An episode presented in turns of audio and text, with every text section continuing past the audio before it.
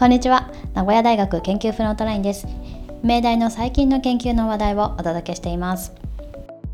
今回は新型コロナウイルス感染症を含む呼吸器の感染症の話題です。重症化を防ぐではなく感染を広げないという視点でのワクチン開発につながりそうな研究です。この研究をリードした異分野融合生物学研究室の大学院生西山宝さんは研究の背景についてこう話しますこれまでのワクチンっていうのは基本的には、えっと、重症化を防ぐっていう方向にまあよく効くっていうのはまあよく言われてたんですけどそう今回の注目したのはそっちではなくてこの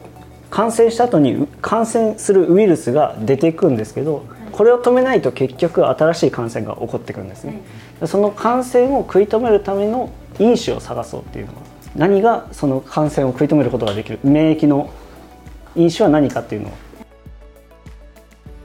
その結果鼻の粘膜の表面で分泌型 IgA 抗体という抗体が早く作られるほど新型コロナウイルスを他の人に移しにくくなることが分かりました。そして今回解析に使ったデータはファーストフューハンドレット調査という厚生労働省の調査データだそうです。感染症が起こった早い時期に100人前後の感染者から集中的に検体を取って分析する積極的調査と呼ばれる調査です。この貴重なデータから分かった成果を今後の感染症対策にどう役立てていくか。異分野融合生物学研究室を主催する教授の岩見慎吾さんのコメントです。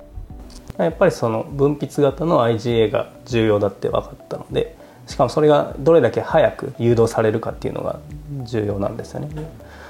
じゃあそれを早く誘導するようなワクチンを開発しなきゃダメだということになったりあとは実際にその作ったワクチンがちゃんと分泌型の IgA を誘導しているのかそれを早く誘導できているのかっていうような評価系にも使えるっていう、まあ、ワクチンのデザインの方法および、まあ、開発されたワクチンの評価に使えるという、まあ、そういうふうなことでワクチン開発を加速させることができるっていうふうなそういう意味ですね。ところで今回研究を主導した大学院生の西山さんは修士課程までは農学を専攻していたそうです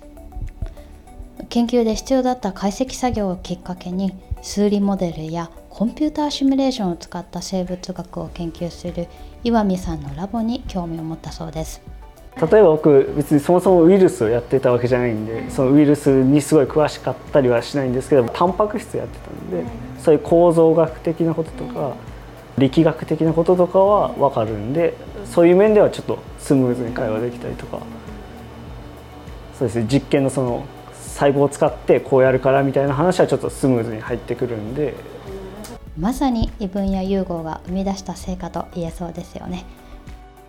このインタビューの詳細はノートでも紹介しています。概要欄のリンクからぜひチェックしてみてください。それではまた次回まで。